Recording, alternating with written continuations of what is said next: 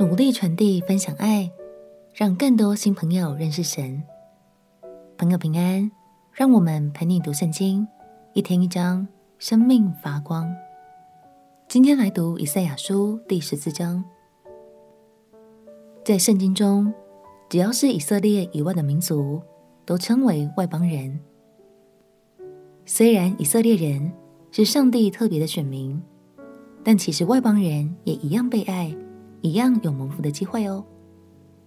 这可不是新约时代才有的恩典，因为以赛亚先知早就告诉我们了。一起来读以赛亚书第十四章。以赛亚书第十四章：耶和华要连续雅各，必再拣选以色列，将他们安置在本地，寄居的。必与他们联合，紧贴雅各家；外邦人必将他们带回本土。以色列家必在耶和华的地上得外邦人为仆婢，也要掳掠先前掳掠他们的，辖制先前欺压他们的。当耶和华使你脱离愁苦、烦恼，病人勉强你做的苦工，得享安息的日子，你必提这诗歌。论巴比伦王说：“欺压人的何竟息灭？强暴的何竟止息？耶和华折断了恶人的杖，辖制人的规，就是在愤怒中连连攻击众民的，在怒气中辖制列国，行逼迫无人阻止的。现在全地得安息，享平静，人皆发声欢呼。松树和黎巴嫩的香柏树。”都因你欢乐，说：自从你扑倒，再无人上来砍伐我们。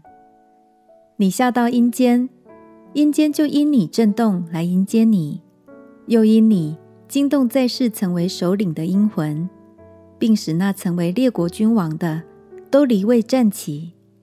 他们都要发言对你说：你也变为软弱，像我们一样吗？你也成了我们的样子吗？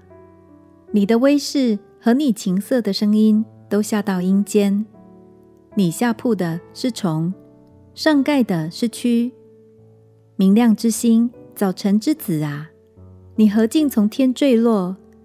你这功败列国的，何竟被砍倒在地上？你心里曾说：我要升到天上，我要高举我的宝座在神众星以上，我要坐在聚会的山上。在北方的极处，我要升到高云之上，我要与至上者同等。然而，你必坠落阴间，到坑中极深之处。凡看见你的，都要定睛看你，留意看你，说：使大地颤抖，使列国震动，使世界如同荒野，使城邑倾覆，不释放被掳的人归家，是这个人吗？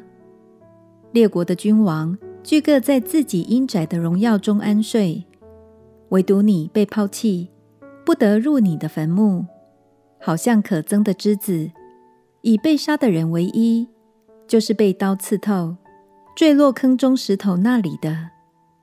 你又像被践踏的尸首一样，你不得与君王同葬，因为你败坏你的国，杀戮你的民，恶人后裔的名。必永不提说。先人既有罪孽，就要预备杀戮他的子孙，免得他们兴起来，得了遍地，在世上修满诚意。万军之耶和华说：“我必兴起攻击他们，将巴比伦的名号和所余剩的人，连子带孙一并剪除。”这是耶和华说的。我必使巴比伦为箭猪所得。又变为水池，我要用灭亡的扫帚扫净它。这是万军之耶和华说的。万军之耶和华起誓说：我怎样思想，必照样成就；我怎样定义，必照样成立。就是在我地上打折亚述人，在我山上将他践踏。他家的恶必离开以色列人，他家的重担。必离开他们的肩头，这是向全地所定的旨意，这是向万国所伸出的手。万军之耶和华既然定义，谁能废弃呢？他的手已经伸出，谁能转回呢？亚哈斯王崩的那年，就有以下的末世：非利士全地呀，不要因击打你的杖折断就喜乐，因为从蛇的根必生出毒蛇。他所生的是火焰的飞龙，贫寒人的长子必有所食，穷乏人必安然躺卧。我必以饥荒致死你的根，你所余剩的人必被杀戮。门啊，应当哀嚎；城啊，应当呼喊。费利士全地呀，你都消化了，因为有烟从北方出来，他行伍中并无乱队的。可怎样回答外邦的使者呢？必说：耶和华建立了锡安，他百姓中的困苦人必投奔在其中。以赛亚先知说：寄居的必与他们联合，紧贴雅各家。这里所预言的他们，指的就是以色列人被掳归回时，决定和他们一起回来依靠神。敬拜神的外邦人，相信这是因为有一部分的以色列百姓们在巴比伦的时候，一直很努力在帮助外邦朋友来认识这位伟大的神哦。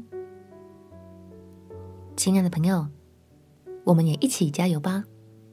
每一个人都是神所爱的人，让我们也努力传递平安，分享爱，帮助更多新朋友。